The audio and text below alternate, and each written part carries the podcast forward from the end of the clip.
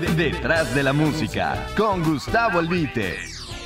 Queridos amigos de Radio Felicidad, el fallecimiento de José Alfredo Jiménez ocurrió el 23 de noviembre de 1973. Era viernes por la mañana en la colonia Juárez de la Ciudad de México, después de una larga agonía derivada de una enfermedad hepática, como todos ustedes saben. Yo quise conocer más acerca de la vida, las anécdotas, las vivencias, las ideas que habían derivado en canciones, éxitos de José Alfredo Jiménez, y para ello me acerqué a la mujer que había compartido los últimos años y el nacimiento de las últimas canciones éxitos de José Alfredo Jiménez, la señora Alicia Juárez, nacida en Oxnard, en el estado de California, de la Unión Americana, en el año de 1950, pero de ascendencia mexicana, de una familia nacida en La Barca, en el estado de Jalisco, familia de emigrantes. Me contó anécdotas, vivencias, efectivamente, ideas de canciones, canciones, situaciones románticas, de matrimonio, profesionales, en fin. Y una anécdota que me confió me inspiró a hacer una pequeña nota a raíz de la muerte de mi amiga Alicia, que titulé En el último trago la letra alterna y que hoy comparto con ustedes. La muerte de mi amiga Alicia Juárez, la última musa de José Alfredo Jiménez, me despertó muchas cosas y hoy, en un chispazo de la memoria, recordé una tarde cuando en el delicioso exceso de una copa, Alicia me contó esta anécdota de José Alfredo Jiménez y Gilberto Valenzuela el Zaguaripa, llamado así por el nombre de la población donde nació en el estado de Sonora. Este singular cantante de música mexicana fue uno de los mejores amigos del autor de Camino de Guanajuato.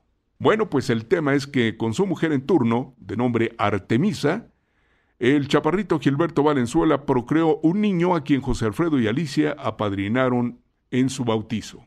Aquel día, en la convivencia posterior a la ceremonia de la pila bautismal, todos pudieron percatarse que doña Artemisa, mujer de pocas pulgas y émula de Borola Tacuche, aquel personaje de don Gabriel Vargas, de la familia Burrón, ¿se acuerda usted?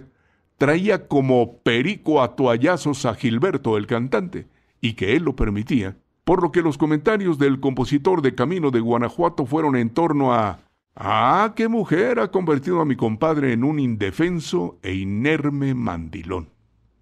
Aquella tarde hubo de todo en aquella pareja de Gilberto y Artemisa.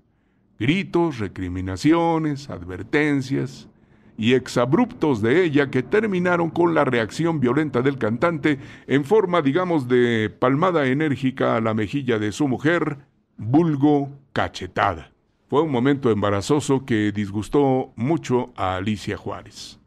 Como les he contado, también la relación amorosa de José Alfredo y Alicia fue de claroscuros y uno que otro enfrentamiento, como en todas las parejas.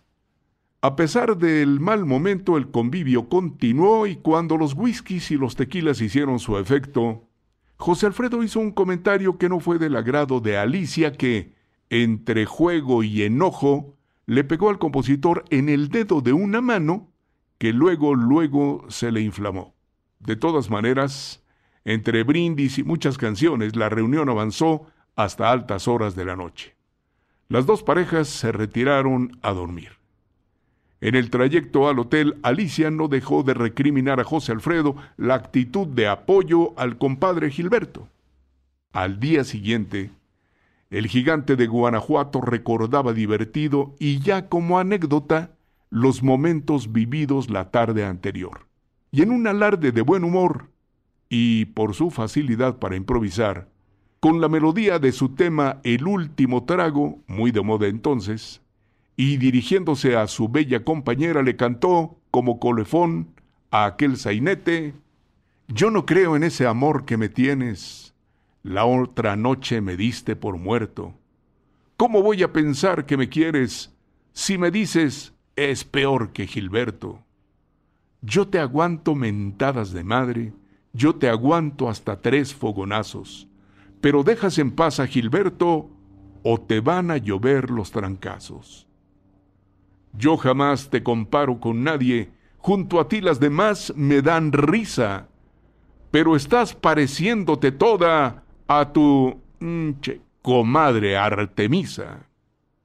Como se pueden dar cuenta, El genio de la música mexicana también fue un ser humano que, bendito Dios, cultivó el sentido del humor. Durante el tiempo que vivieron como pareja, José Alfredo creó bellas canciones inspiradas por sus vivencias con Alicia, sin saber que transitaba por el último tramo de su vida. Detrás de la música, con Gustavo Albite. I heart radio.